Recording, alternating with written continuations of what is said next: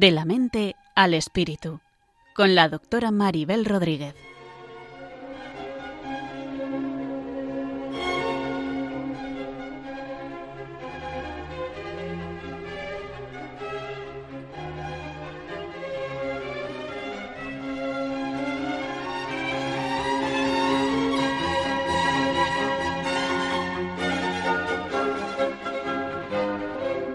Saludos a todos y bienvenidos a un nuevo programa de la mente al espíritu. Un programa que pretende tender puentes desde la psicología y la psiquiatría a la espiritualidad y la religión para tener una visión del ser humano más completa e integrada. El tema del programa de hoy será la autoestima.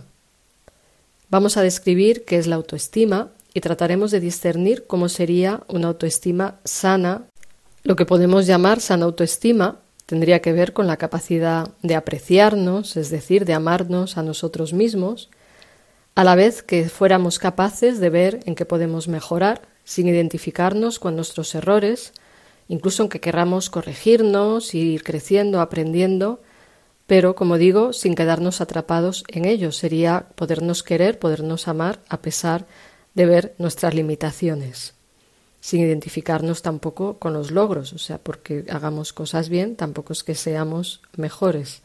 Lo iremos explicando a lo largo del programa.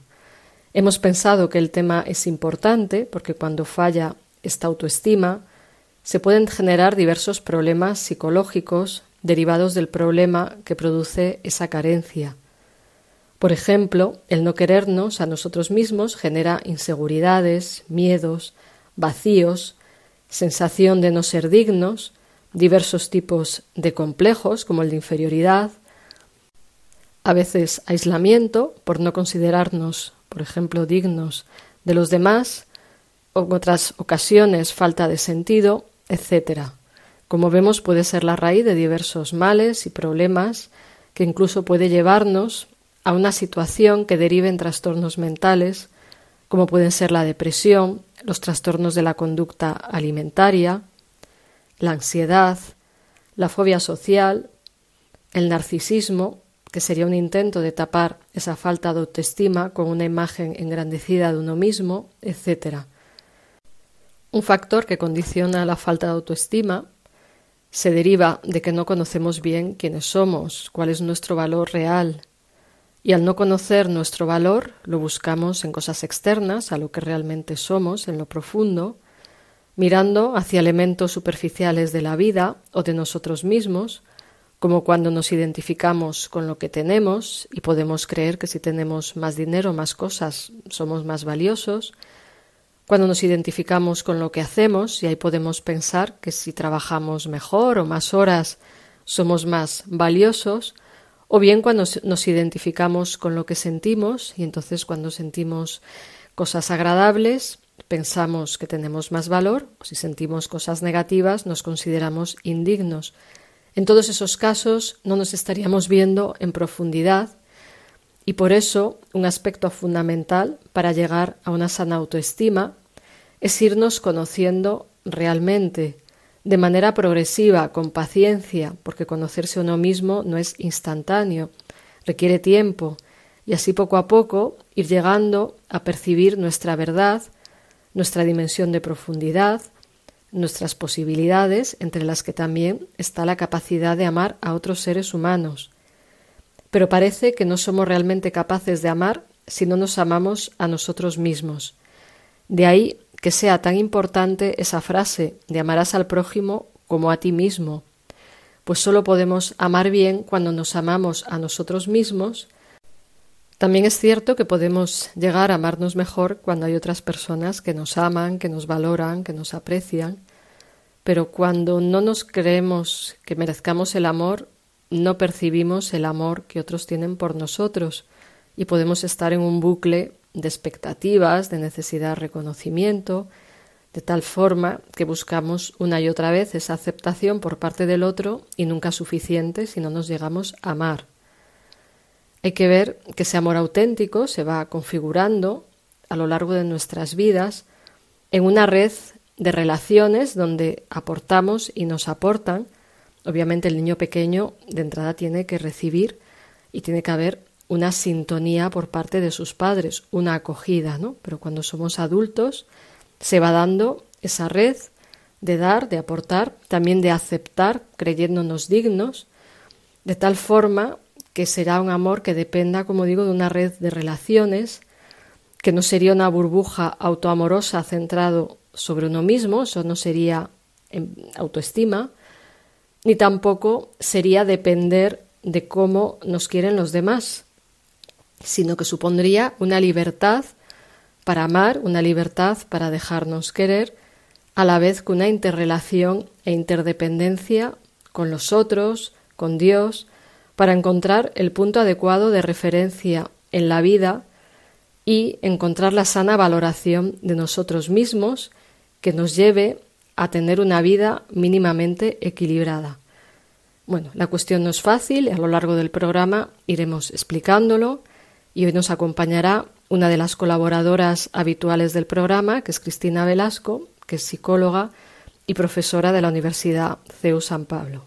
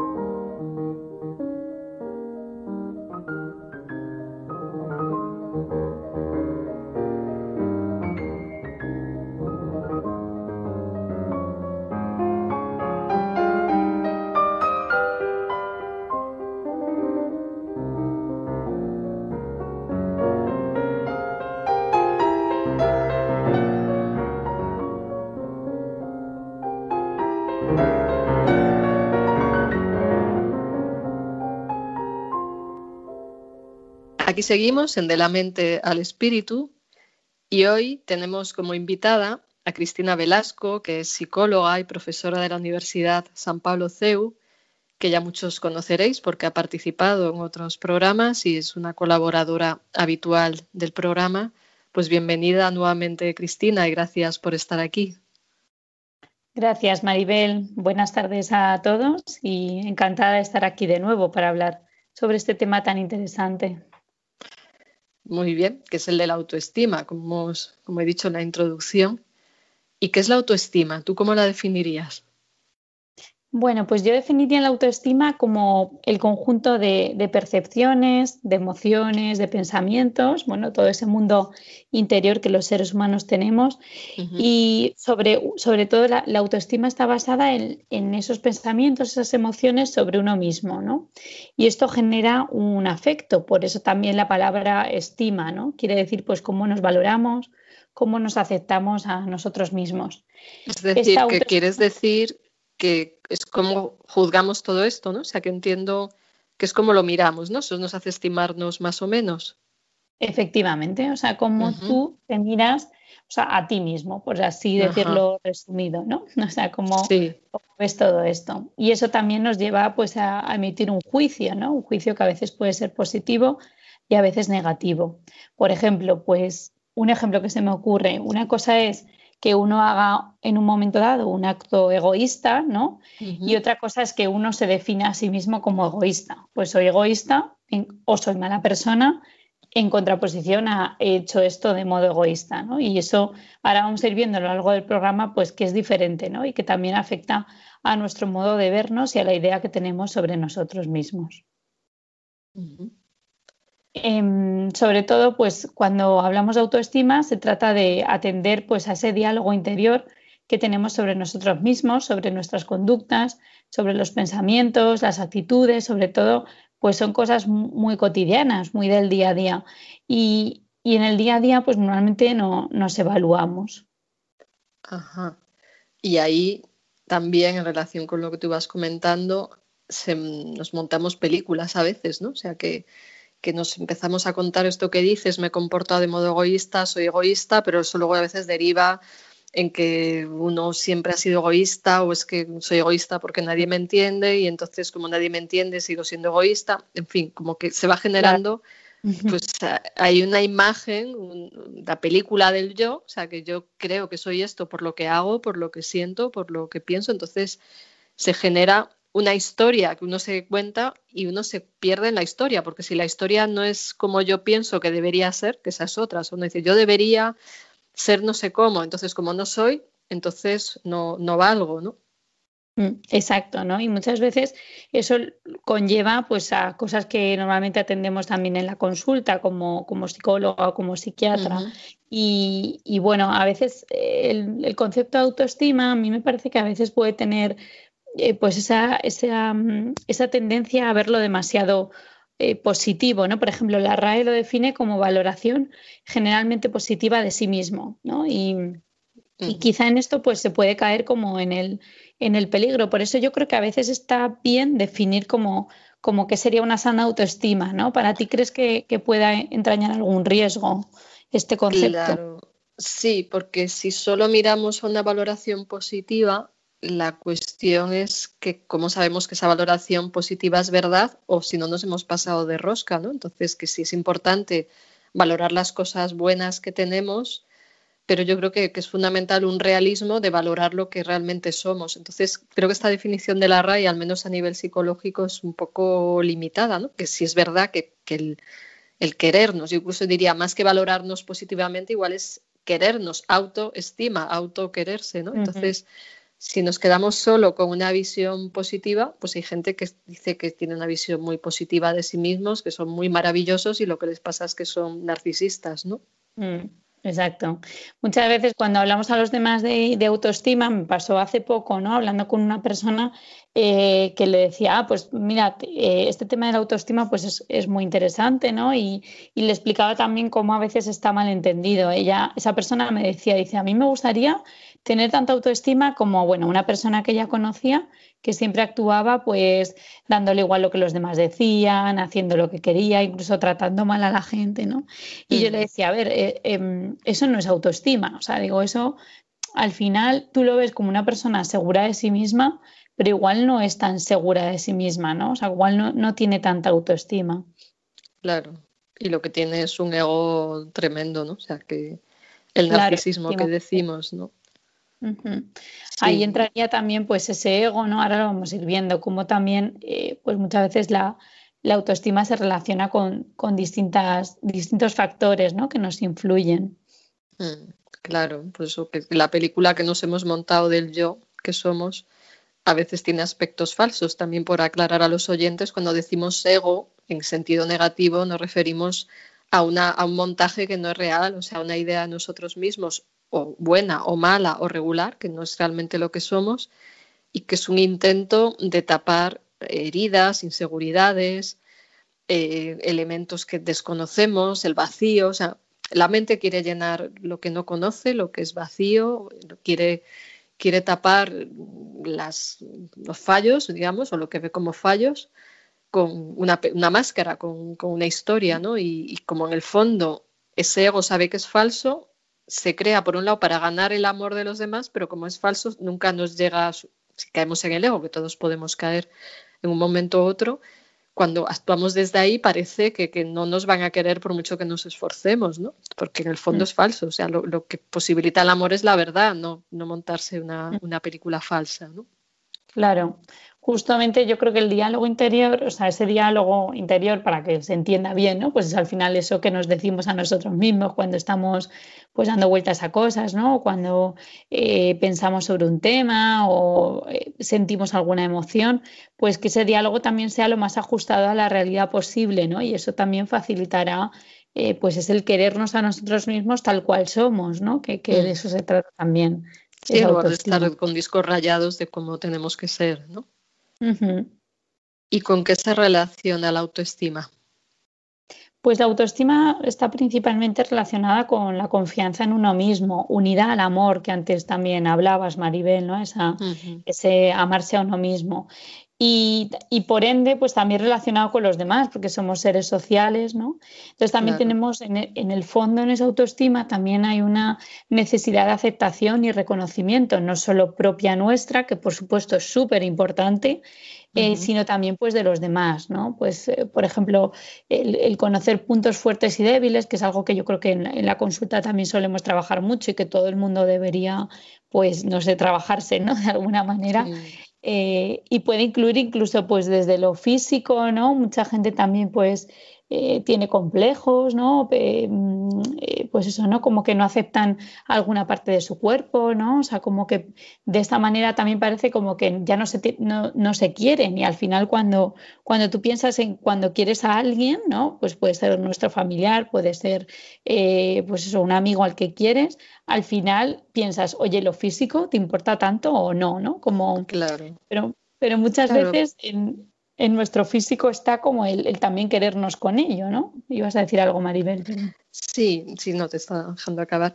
Sí, es el, el, darnos también cuenta de que si nos fijamos demasiado en el físico o en los fallos del cuerpo, que todo cuerpo humano tiene fallos y de hecho parece que de las personas más acomplejadas con el cuerpo son las top model porque están todo el día mirándose, ¿no? Entonces, que, esa insatisfacción con el físico, en general lo que refleja es que en el fondo uno no se quiere, porque igual que queremos mm. A personas que pueden tener defectos físicos, les queremos por elementos más profundos, si nos quedamos ahí y es una trampa de ese ego falso o es una trampa del autoengaño de la mente, es buscar afuera elementos de valoración de uno mismo que deben estar adentro, ¿no? Y con esto no digo descuidar y de cualquier manera da lo mismo, no me baño, no me... O sea, obviamente el amor a uno mismo hace que también el físico, el cuerpo, se entienda como una dimensión a cuidar, pues es el templo del espíritu, ¿no? Pero mm, el tema es no hacer un culto al cuerpo o no estar con la obsesión de, yo qué sé, tengo eh, pues yo que sé, una oreja más grande que otra, una pierna más larga que otra. hay gente que sufre mucho con esto porque se cree que su aspecto es lo que les hace dignos de amor, ¿no? Claro. Mm. O lo que pasa en las personas con anorexia, que se creen que tener unos kilos menos les va a hacer más dignas de amor, pero es un mm. engaño tremendo de su mente, ¿no? Entonces, que, que, el cuidarnos, el cómo nos cuidamos es un reflejo de la autoestima, pero obsesionarnos con el físico es un reflejo de baja autoestima, ¿no? Efectivamente, y es algo que, hace sufrir mucho también, ¿no?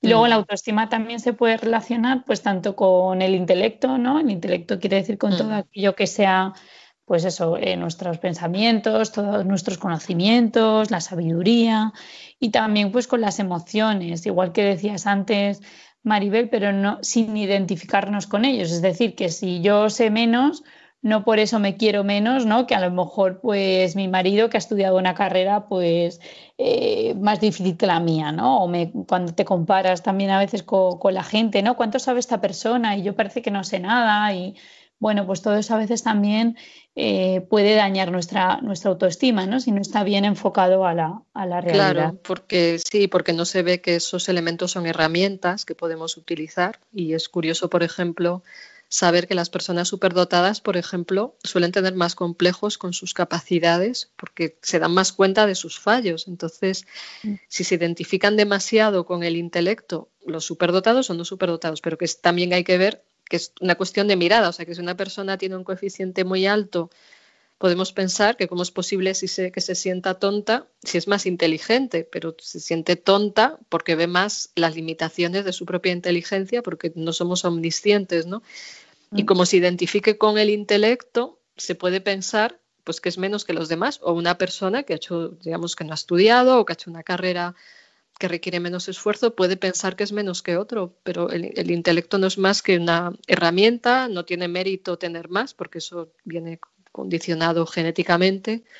El tema es cómo lo usamos, eso sí habla más de cómo somos, ¿no? Y, las emociones igual, que si son más negativas, más positivas, ponemos esas etiquetas, ¿no? Hicimos un programa dedicado a las emociones, por si alguien lo quiere escuchar, donde hablábamos de que las emociones son lo que son, ni negativas ni positivas, pero es esa idea eh, aprendida, impuesta, de que ciertas emociones son malas y entonces somos peores, ¿no? Entonces, quien llora mm. más es que es peor que los demás, o quien es más sensible es que es peor, o quien es insensible es que es peor, pues igual no es exactamente así, ¿no? Entonces, yo creo que es interesante haber apuntado estos tres puntos porque es un ejemplo, son ejemplos típicos de agarrarnos a algo con lo que identificarnos, creernos que somos eso, porque claro, conocerse cuesta de entrada más trabajo, pero acabamos sufriendo más si nos quedamos enganchados con aspectos externos, externos quiero decir que no son lo esencial de nosotros y, poner ahí la identidad, entonces ahí nos perdemos y esperamos que los demás estén valorándolo, ¿no? El que es listo, que vean lo listo que soy, el que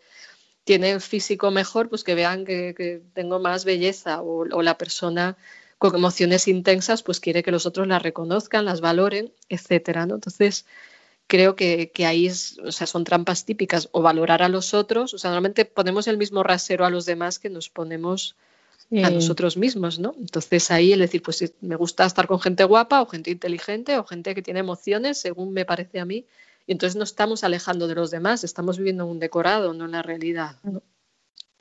Sí, te alejas de la realidad y te alejas de, y te alejas de lo profundo también, o sea, de, lo que puede ser más, más profundo. Persona. Eso. Te, te, quedas enganchado a cosas externas y conviertes en ídolos en lugar de ver lo profundo de, las personas. No sabemos mirar a veces, ¿no? Mm.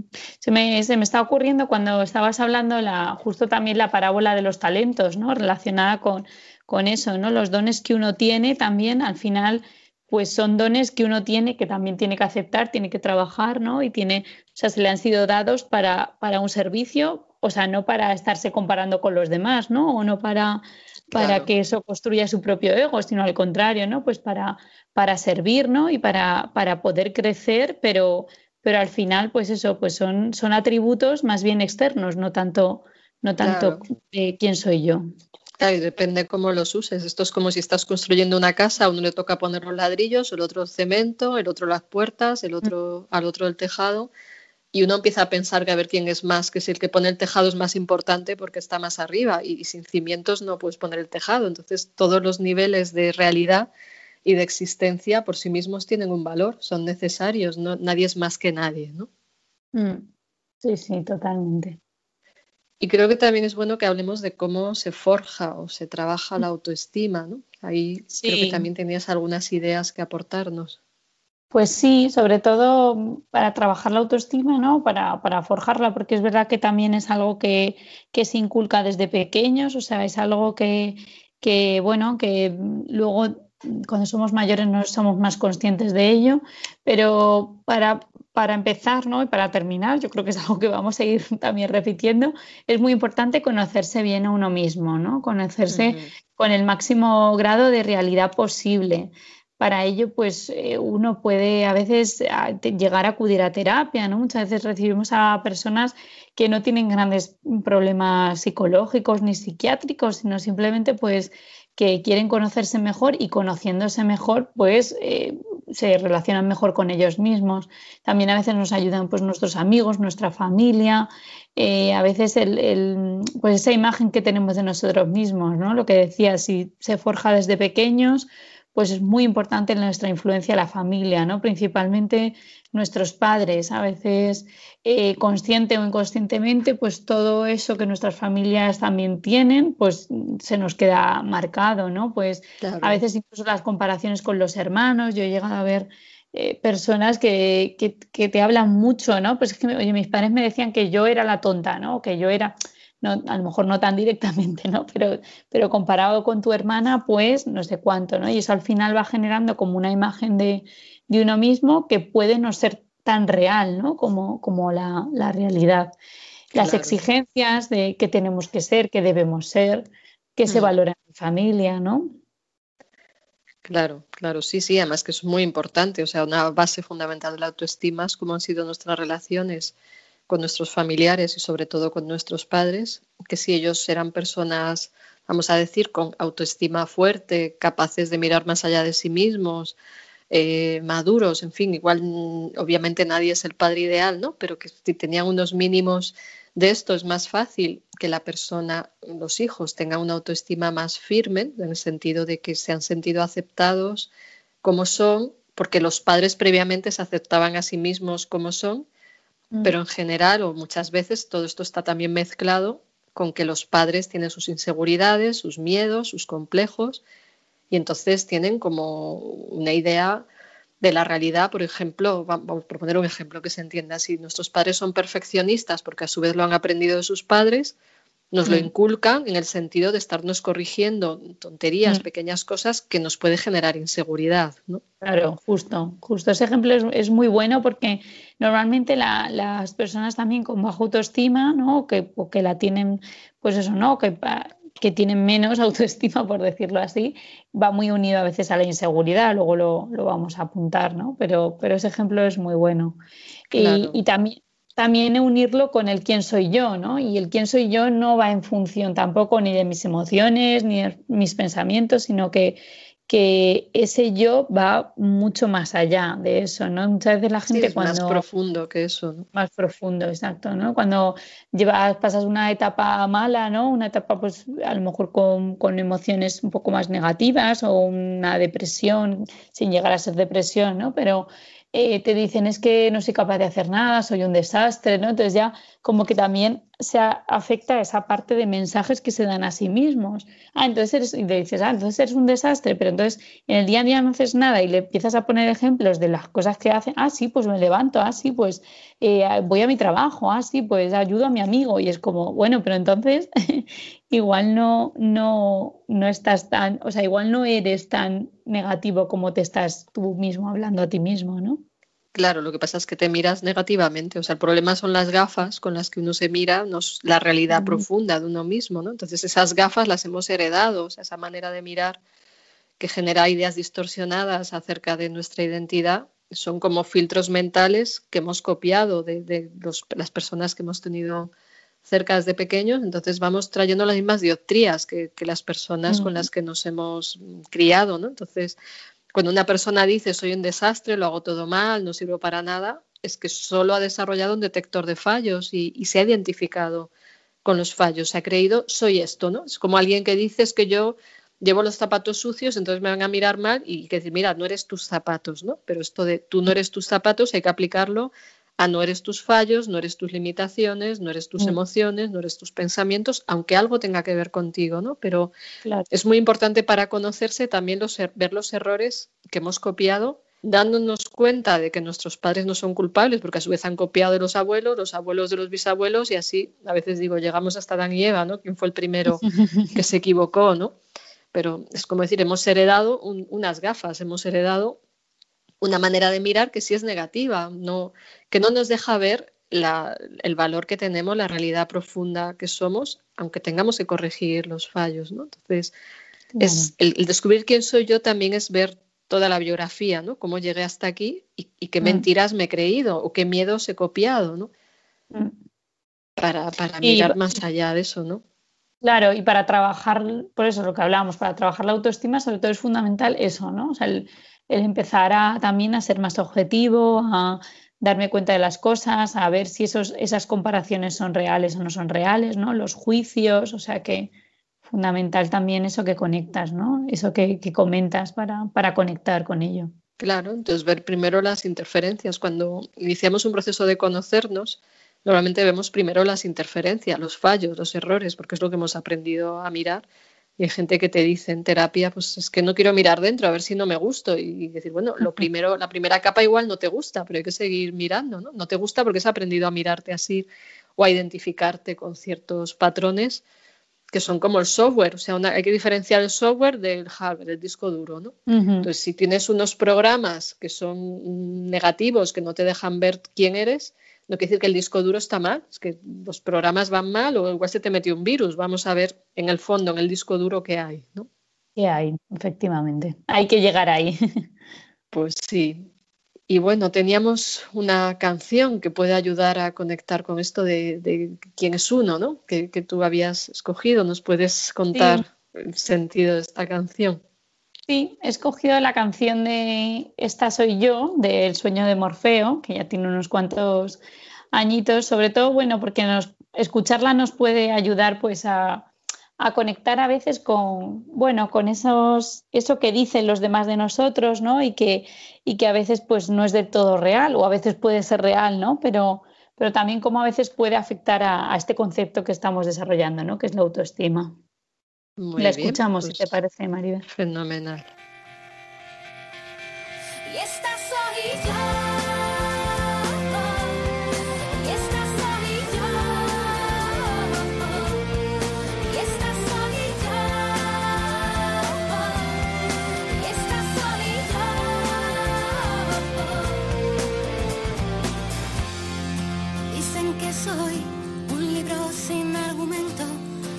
si vengo hoy, que me pierdo entre mis sueños.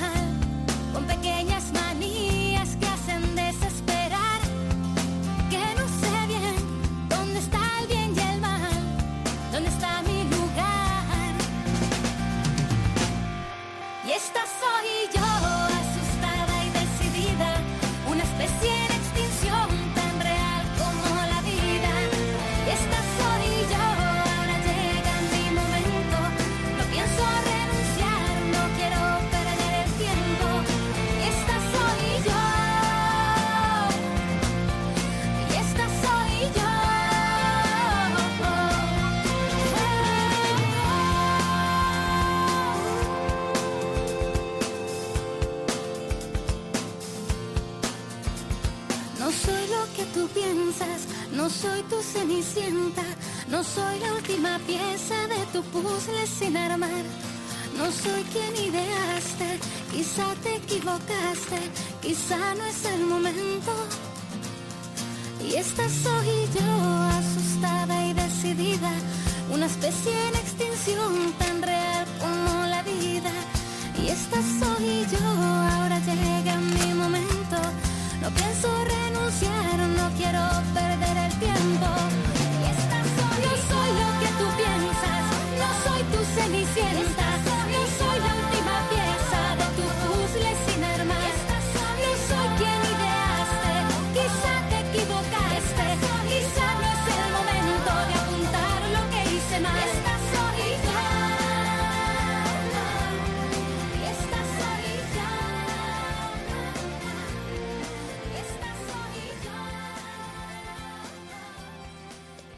Aquí seguimos en De la mente al espíritu. Tenemos hoy como invitada a Cristina Velasco, psicóloga y profesora de la Universidad San Pablo CEU. Y después de escuchar esta canción, pues, mm, pues no sé, a mí me surge pues, la importancia de, valorarnos más allá de la mirada de los demás, ¿no? Y lo que dice la cantante, esta soy yo, es una forma de, de identificar el yo, aunque también está el riesgo de decir, esta soy yo y, y no me conozco y os estoy contando otra película, ¿no? Mm, Sí, o también puede existir el riesgo, ¿no? Que ahora se me venía también el de este soy yo, esta soy yo y no pienso cambiar, ¿no? Y me da igual lo que, lo que dicen los demás, que también puede ser el extremo que hablábamos del ego malentendido, ¿no? O sea, de eso no sería una autoestima sana, por supuesto, ¿no? Eh, Claro, claro, y además que cuando los demás nos miran con respeto, con amor, con cariño, nos pueden decir cosas que no vemos de nosotras mismas. Pasa es que no siempre sabemos qué mirada es adecuada o inadecuada, ¿no? Pero bueno, yo creo que ella habla de cuando no te dejan ser quien eres en Mm. realidad y te quieren llevar en una dirección, que a veces sucede, que es el ego de los otros que no aceptan que seas diferente o que seas otra persona, ¿no?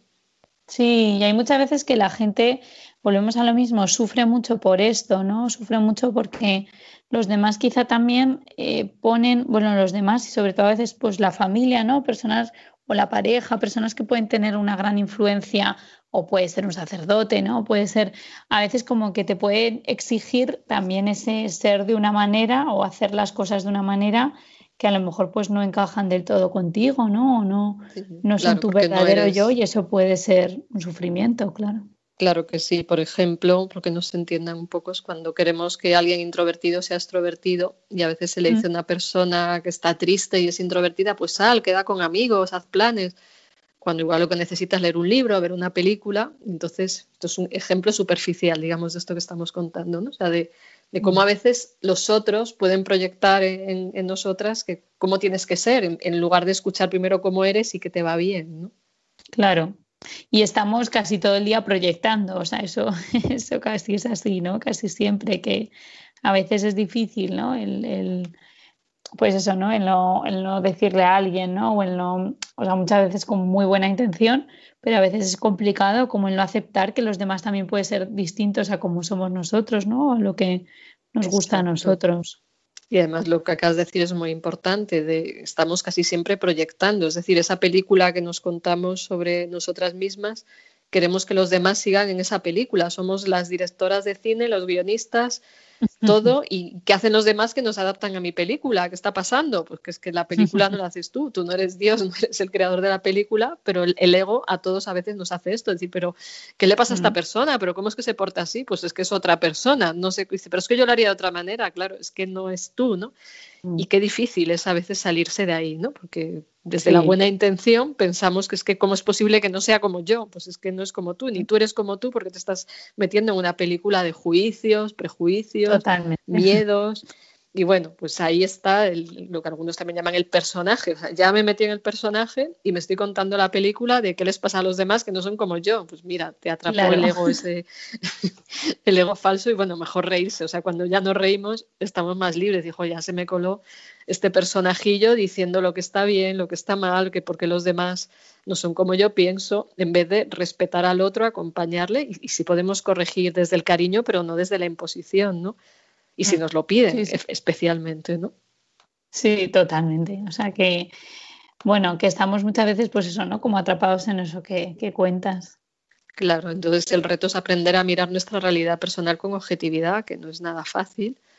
Pero bueno, si vamos viéndonos con objetividad y viendo heridas que tenemos en el fondo, que no nos dejan ser como somos en realidad, puede ayudar a que soltemos esas máscaras. Decir, bueno, pero si en el fondo tengo una parte de bondad o tengo una creatividad o qué tal si en vez de mirarme tanto miro para afuera y veo que puedo aportar. O sea, es más liberador mm, mirar más allá de uno mismo y a la vez que nos vamos conociendo. Es paradójico, pero es así, ¿no? que, sí, es así. De hecho, muchas veces hay que animar a las personas a, a salir un poco de ese mirarse tanto el ombligo, ¿no? De ese, porque a veces en el que, que yo creo que hay, puede caer también uno en la cierta obsesión de crecer en autoestima, ¿no? O sea, como mm. eh, la autoestima también como un fin en sí misma no, no, no es buena. O sea, como, claro. le quiero crecer en autoestima, vale, pero eso me lleva más un poco a mirarme a mí, a, querer quererme, pero sin querer, claro, pero sin verlo como en un conjunto global de lo que estábamos hablando. Claro, es quererme también para darme, no es quererme para quedarme en una burbujita personal, ¿no? Mm, mm. Que es un poco a veces sí, sí. un tema complejo. Sí, hombre, claro, esto estamos dando aquí dos pinceladas de algo complejo, ¿no? Que está bien el amor a uno mismo, pero no el centrarse excesivamente en uno mismo. Y está muy bien la expresión de mirarse el ombligo, que no es mirar tu yo, es mirar el ombligo, es decir, una cosa que, es absurda, que es superficial, ¿no? Mm. Entonces, es, yo a veces digo que es más importante mirar desde mi yo que mirar como miran mi yo los otros, o sea, desde mi yo y a mirar la realidad humildemente lo que pueda mirar, ¿no? Que a ver cómo me están mirando, me quieren, no me quieren, ahí ya se te coló el personajillo que busca aceptación, ¿no? Claro, claro, pues sí. Y sabiéndose también limitado, ¿no? Muchas veces también en el exceso ese de, pues eso, ¿no? De, ser perfecto, ¿no? O de no ser mm. criticado, o de, bueno, pues de vivir como demasiado en lo que he hecho, demasiado en qué pasará, pues eh, uno también puede, puede sufrir esa, ese, esa falta de autoestima, ¿no? Claro, claro, porque se está midiendo demasiado. En vez de volver a resetear, vuelta a empezar, lo hice mal, pues sigo aprendiendo, lo hice mal, pues sigo aprendiendo, lo sigo haciendo fatal, pues igual no es lo mío, ya está. ¿no? Sí. Y, nos ibas a contar también algo sobre aspectos, o sea, indicios positivos de la autoestima, o sea, cómo darnos cuenta de que una persona se estima a sí misma, ¿no? Sí, hay un autor que se llama Hamake eh, bueno, en un libro que tiene, pues sobre, hablando sobre el autoconcepto, ¿no? Sobre el, yo, eh, pues sobre todo eso, ¿no? La persona que tiene indicios positivos o que, como por así decirlo, que tiene una sana autoestima, vamos a decirlo de esa manera, ¿no? Pues una persona que suele tener pues claros sus valores, que suele pues estar dispuesto a defenderlos, aunque a veces pues tenga la oposición de otros. También tenemos que partir de eso, ¿no? Que no siempre vamos a gustar a todo el mundo. O sea, eso es un principio también que yo creo que, bueno, aunque nuestros oyentes con que, con que, bueno, con que nos quedemos a lo mejor con dos o tres cositas, ¿no? Pero, pero eso es importante, siempre pues que no haya un exceso de agradar demasiado a los demás, ¿no? Aceptar que a veces eh, la experiencia nos puede llevar a tener que cambiar, o sea, decir, oye, mira, me he equivocado, ¿no? Y, soy flexible también y modifico, porque a lo mejor pues esto no, no, lo, he, no lo he hecho del todo bien, ¿no? Lo quiero mejorar. Sí, también sí, yo se me... sí, sí. También son personas que normalmente pues confían en, en su criterio, ¿no? Y son capaces de de actuar evitando también el tema de la culpa, ¿no? O sea, yo creo que el tema de la culpa aparece mucho también en, personas con, baja autoestima, ¿no? O sea, que, bueno, como, como esa sensación como de, ay, me he equivocado, ha sido mi culpa, y, a lo mejor pues ya está, ha salido algo mal y no tiene nada que ver lo que, lo que tú has hecho. Claro, pues aprendes, igual si nos sale el programa fatal, no gustamos a todo el mundo, pues seguimos aprendiendo, no pasaría tampoco nada, ¿no? Pues ya está. Exacto. Sí, es un buen ejemplo, ¿no? Y, bueno, a veces pues dar por sentado, pues que yo creo que también eh, las personas con una sana autoestima pues eh, son, se sienten queridas por los demás, o sea, todos necesitamos también el, ser queridos y valorados por los demás, o sea, yo creo que eso es algo que no se puede negar, ¿no? Y, mm, al menos para las personas importantes para ti. Claro, sí, sí, que es importante que nos quieran, pero no depender solo de eso, ¿no? Mm. Y bueno, luego también son personas que normalmente pues reconocen, aceptan las diferentes emociones, sentimientos, eh, también normalmente pues están dispuestos pues a, pedir ayuda, a compartirlos con los demás, eh, bueno, y también esa capacidad de darse cuenta que los demás también tienen necesidades, ¿no? O sea, tener una adecuada autoestima también es darse cuenta de que yo me quiero a mí mismo, ¿no? Pero también a los demás, ¿no? Eso yo creo que al final te, preguntaré alguna cosa, Maribel, sobre también la parte espiritual, ¿no? Muy bien, creo que, nos has dicho lo más importante de... Más o menos. Eh, ¿Y los aspectos negativos que nos indican que falta autoestima? ¿Cómo lo podemos, pues podemos detectar? Algunos indicios, sí, que, hacen indicativo de que falta autoestima, pues sobre todo yo creo que la tendencia a la crítica, o sea, creo que la tendencia a la crítica es fundamental, o sea, cuando escuchas a alguien que se habla más, o sea, que en ese diálogo pues eh, tiende a a estar insatisfecha consigo misma, lo he hecho mal, eh, creo que me he equivocado, creo que, mm, o sea, me siento culpable. dice no valgo nada, soy un desastre, qué horror, o sea, demasiada, demasiado machaque, ¿no? Porque me he equivocado, pues puede ser un hecho, ¿no? Pero como el, exceso de autocrítica, entiendo, ¿no? Exceso, eso es, exceso de autocrítica y como muy, con mucho, como muy tajante también, ¿no? O sea, como muy, muy duro, o sea, tratándose uno con, con, dureza, ¿no? Y también al contrario de la hipersensibilidad a la crítica, es decir, personas que le dan muchísimas vueltas también a lo que me han dicho y me han corregido, ¿no? O sea, esto me lo han dicho, me, he equivocado, o sea, como, como no sé, como, como con mucho resentimiento, ¿no? Hacia a lo mejor una corrección que te han hecho con el máximo amor posible y la y yo qué sé, o sea, que te lo han dicho pues simplemente porque habría que, corregirlo y cambiarlo, ¿no? Entonces, claro, pero por inseguridad les, duele, ¿no? Mm, exacto, mm. sí. Luego muchas veces también son personas con bastante indecisión, o sea, no pues eso te manifiestan que no son capaces de decidir, preguntan demasiado, eh, necesitan más información, eh, les da miedo equivocarse, entonces claro, el miedo a equivocarse al final se paralizan, se bloquean, entonces eso también puede ser un indicativo. Luego muchas veces también el exceso, el deseo excesivo pues de, complacer, ¿no? De, no decir no, de, pues eso, ¿no? Como de querer satisfacer demasiado las necesidades de los demás. O sea, yo creo que esto es muy importante y muy clave en el tema de, la autoestima. Y, también a veces pues el exceso perfeccionismo, autoexigencia, o sea, ojo porque a veces en ese eh, perfeccionismo yo creo que puede estar también a veces enmascarado un poquito de, bueno, o bastante de baja autoestima, ¿no? Y eso también hay que, hay que examinarlo y verlo, ¿no? Cuando te puedes llegar a sentir muy mal si las cosas no salen como, como tú exactamente lo esperabas o lo querías, ¿no? Hay gente que tiene su vida perfectamente planeada y es que a los 24 me tenía que casar y es que a los 60 eh, tenía que tener tres hijos perfectamente casados y, a lo mejor la vida no, ha sido así, ¿no? Y bueno, pues eso, eso también puede ser un signo de, de baja autoestima y, bueno, así como en el general, creo que lo hemos dicho, bueno, también a veces pueden caer en la crítica a los demás, ¿no? En, en, bueno, como yo me siento mal conmigo mismo no me estimo lo suficiente, soy incapaz también de amar a los demás, ¿no? Y de, y de ver que en ellos también hay virtudes y defectos, ¿no? Como, claro, y puede ser una manera de ganar estima viendo los fallos de los otros. O sea, por un mm. lado es tratar a los otros como te tratas a ti y por otro es decir, bueno, si tienen fallos es que no soy tan malo, que eso a veces lo hace la mm. gente para compensar sus inseguridades, ¿no? Mm, totalmente. Y en esto a mí me gustaría, Maribel, también que nos explicaras un poquito, ¿no? Que si, pues eso, que nos dieras unas pinceladas también de cómo que si la parte espiritual no puede aportar algo a, la autoestima. Sí, yo creo que también es importante, dado que estamos eso de la mente al espíritu, ¿no?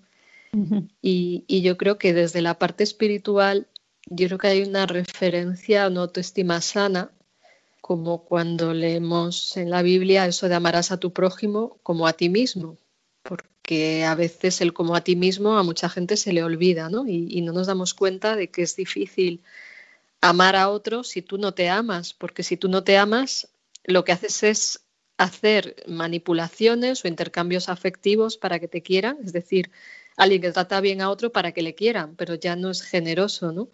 Hacer algo por el otro o ser buenos para que nos quieran, pues eso ya no parte de un amor a ti mismo, ¿no? Entonces, a mí me parece que es muy importante un sano amor a uno mismo, que hablaría, dicho en lenguaje psicológico, sería una autoestima sana, equilibrada, para llegar a amar a los demás y también darnos cuenta, desde, que la, desde la perspectiva religiosa, en este caso cristiana, se nos plantea que somos dignos de amor, mm, aunque seamos limitados, pecadores, en fin, como que en lo esencial que somos, mm, somos dignos del amor de Dios, ¿no? Entonces, porque esto a veces yo siento, percibo en personas religiosas que entran en una hiperculpabilización de no ser tan perfectas como les gustaría y esa, autoestima defectuosa daña la vida religiosa y les lleva a un montón de, distorsiones, ¿no? Por ejemplo, hay personas que, tienen, o sea, dicen no valgo para nada, no soy nada, soy una birria y digo, es como si se vieran como el Gollum, ¿sabes? Dices, como que, ya Dios les creó mal y o son un troll o son, o sea, es como que, que ya la mirada sobre ellos es soy un desastre, no valgo, como si estuvieran deformados desde el origen. Entonces, dices, en el fondo no eres religioso, ¿no? O sea, tienes una ideología religiosa porque no valoras tu ser, tu alma, tu vida, ¿no? No sé a ti esto qué te parece, pero bueno, son las primeras reflexiones que se me ocurren con respecto a, a tu pregunta, ¿no? O sea, yo creo que ahí también, claro, no, no, muy buenas. Además, yo creo que ahí entra también como eh, la visión que puede tener Dios de ti, ¿no? O sea, yo creo que también en la, autoestima, sobre todo las personas que creemos en Dios, ¿no? Y que, mm. y que tenemos un concepto, pues eso, cristiano de la vida.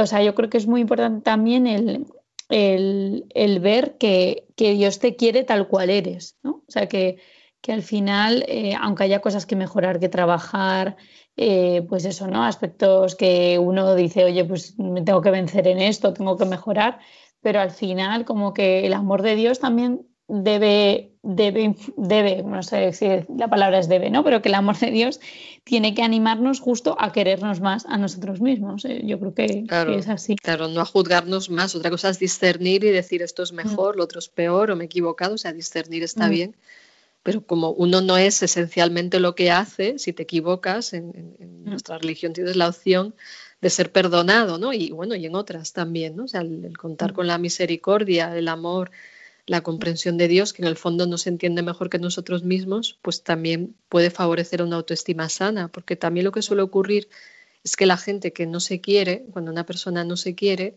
proyecta eso, es decir, se imagina que eso también Dios lo hace con uno y entonces entra en pensar que su medida de sí mismo es la medida de Dios. Es decir, como yo no me quiero, Dios no me quiere. entonces, eh, pues Dios es malo o, Dios me va a castigar. Sí, entonces es como que la autoimagen, por eso es tan importante conocerse uno mismo, también en lo religioso y espiritual. O sea, decir, a ver, es que si no me conozco, me voy a montar una película como esta. Como yo creo que mm. no valgo, Dios no me quiere. Como no soy digno del amor de Dios, me alejo de Dios, me alejo de la religión o pienso que Dios es malo porque me hizo así y lo que tengo son las gafas mal graduadas, o sea, no veo la riqueza que tengo en lo más profundo de mí, ¿no? Mm. Y entonces ahí las personas pueden entrar o en la autoindulgencia, es decir, bueno, como soy un desastre, pues ya para qué, o en mm. la pereza de, mm, pues eh, me tengo que resignar, entonces no me esfuerzo, o bien, en, cuando se entiende mal en el otro sentido, el narcisista dice yo es que soy divino de la muerte, entonces ¿para qué? ¿no? Entonces es el otro extremo, pero en el fondo es falta de autoestima, o sea, te montas la película de un yo súper maravilloso en la modalidad religiosa, sería un yo que se cree perfecto y santo y superior a los demás, o por ser religiosos, o sea, pues puede ser alguien que porque tiene una religión X se cree superior, o el que tiene un rol religioso, un monje, un sacerdote, pues puede pensar que es superior a los demás por lo que hace, ¿no? Y entonces ahí, en el fondo, a veces hay falta de autoestima porque generas personajillos que en el fondo yo creo que te alejan de Dios, ¿no? Mm, totalmente. Que no, no crees en el amor de Dios, por eso estás demostrando que eres más que otros. O sea, soy el más católico de la parroquia, que me vean en cara de éxtasis rezando, o que vean que comulgo con cara de conexión con Dios, o que vean que hago una no sé, hago una obra de caridad y me hago el selfie espiritual, le llamo yo, o sea, como que me hago el selfie, que me vean que estoy siendo bueno. Entonces, todo eso, en el fondo, es una falta de amor por uno mismo, donde no amas al otro porque no te amas a ti. O sea, la sana autoestima se abre, la, insana es que me, me, quedo mirándome el ombligo y pensando que, que como Dios me ama, pues soy súper maravillosa, o bien me quedo mirándome el ombligo pensando que nunca voy a llegar a lo que Dios espera de mí, porque me monta una película también muy egocéntrica, ¿no? O sea, como que hay que ser aquí el, número uno en, la religión para que Dios me quiera, cuando el Evangelio dice eso de los últimos eran los primeros, etcétera, ¿no? Pero la gente cae una y otra vez en, en la vanidad espiritual, que de esto habla muy claramente San Juan de la Cruz en su libro de Noche Oscura, de los adictos a que les vean lo buenos que son, a cuántos peregrinajes hacen, en fin, todas las sombras de la vanidad o de la soberbia, que son la otra cara de la falta de autoestima. O sea, si tú te crees amado, no necesitas estar demostrando a todo el mundo, oye, que, veáis que soy maravilloso, ¿no? Mm. Sí, muchas veces las personas que creen que estas, o sea, las personas con baja autoestima, ¿no? Pues se creen que estos eh, personajes de los que hablas son, tienen la autoestima muy alta, son muy seguros de sí mismos y, y luego la realidad no es esa. O sea, cuando, cuando rascas un poco más y cuando los conoces, te das cuenta que no, que también es un modo de compensar esas inseguridades, ¿no? Y claro. que bueno, los ejemplos creo que son, son muy buenos y pueden servir también, pues eso, ¿no? En el día a día para, para hacer, tomar conciencia al menos de, de esto. Sí, llegar a un amor propio sano que no sea ni soy lo peor ni soy lo mejor, que también soy lo peor es otra modalidad del orgullo, donde tú eres la medida de tu valor y entonces te quedas en soy lo peor y es una falsa humildad, que también eso es importante en el camino espiritual, o sea, decir, bueno, la humildad no es decir soy lo peor, me humillo, me arrastro más que nadie, sino como bien dice Santa Teresa, humildad es andar en verdad, o sea, es reconocer quién soy yo con mis limitaciones y mis, y mis virtudes, ¿no? Entonces, bueno, ya para, para ir acabando, cito lo que dice San Agustín respecto al camino, de, el camino espiritual, el camino de la fe, donde dice que hay tres pasos. Primero, conócete, después acéptate y después supérate. Todos queremos ir a supérate, pero ya, pero no sabes ni quién eres, o sea, para poderte superarte tendrás que ver qué tienes, qué herramientas tienes, cuál es tu misión en la vida o, o qué cosas se te dan bien, ¿no? Entonces, lo repito para que quede claro, primero conócete, después acéptate y después supérate y creo que esto lleva a una sana autoestima y a llegar a confiar realmente en nosotros mismos para dar amor, dar confianza y estar en una vivencia religiosa libre de, bajas autoestimas o de narcisismos espirituales, ¿no? donde se generan esos complejos de superioridad. Entonces, bueno, un poquito con esto quería cerrar por si sirve y no sé si quieres aportar alguna última cosa al tema del programa. Bueno, no, por mi parte que, bueno, que muchas gracias, que espero que, haya servido y, sobre todo que yo creo que es un camino a trabajar poco a poco y a, darnos cuenta también, pues eso, que en el, en el amor de Dios y en el amor a los demás también encontramos pues el amor a nosotros mismos, ¿no? Y viceversa, con lo cual es. algo que se va retroalimentando, ¿no? Es nuestro vaso se llena, pero también llenamos el vaso de los demás, llenamos el vaso del amor de Dios, ¿no? Y, y, bueno, y, lo que hemos estado hablando básicamente. Claro, sí, sí, muy bien, pues muy buena aportación final y es más un amor en red que un amor burbuja, ¿no? O sea, es un amor mm. abierto, con un amor cerrado sobre uno mismo, que no sería amor. Y bueno, también espero que a nuestros oyentes les haya servido, yo creo que sí. Y, nuevamente gracias, Cristina. Recuerdo quién eres, Cristina Velasco, psicóloga y profesora de la Universidad CEU San Pablo, y, y yo, Maribel Rodríguez, psiquiatra.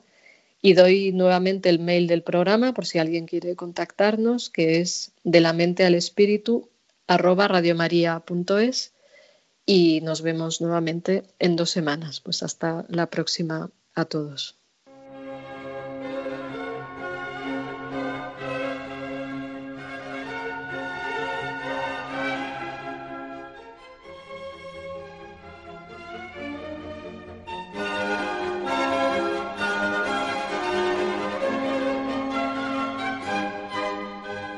De la mente al espíritu, con la doctora Maribel Rodríguez.